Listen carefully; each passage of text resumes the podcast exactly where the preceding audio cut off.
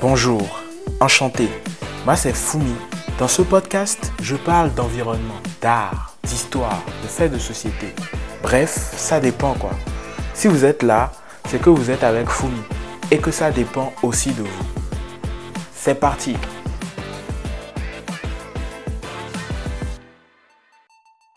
Chers recruteurs, je vous écris aujourd'hui pour vous rappeler que le CV ne fait pas le moine.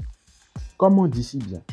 Je sais, c'est difficile à croire, surtout quand on a passé des heures à trier des dizaines de CV pour trouver le bon candidat. Mais je vous assure, il existe d'autres méthodes de recrutement qui peuvent vous donner une idée plus précise de la personne que vous allez embaucher.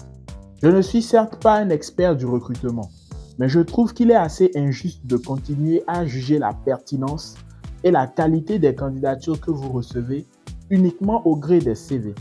Le CV papier d'une ou deux pages n'est soit jamais assez exhaustif, soit jamais assez aéré, soit jamais assez bien présenté. Bref, il n'est jamais totalement satisfaisant quoi qu'on y mette. Encore que de plus en plus de candidats se permettent de maquiller leur CV avec des compétences et des savoir-faire qu'ils n'ont pas. Je sais que vous avez déjà entendu parler de l'entretien téléphonique, de la présentation en direct, de la journée d'essai, mais je vous propose de penser à des méthodes plus originales, des méthodes qui mettent véritablement les capacités du candidat pour le poste à l'épreuve, et ceci dans des conditions parfois insolites. Parmi vous, chers recruteurs, il y a ceux qui recherchent des candidats au super pouvoir, en plus des compétences requises pour le poste, il leur demande de créer des CV qui captent l'attention, le CV vidéo, le CV produit et j'en passe. Mais nous aussi, nous avons besoin que vous fassiez preuve d'une plus grande créativité.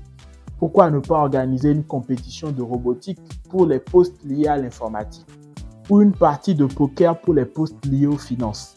Et pourquoi pas un test de survie en forêt pour les postes liés à l'aventure ou un défi de cuisine pour les postes liés à la gastronomie? Vous voyez, il y a tellement de possibilités.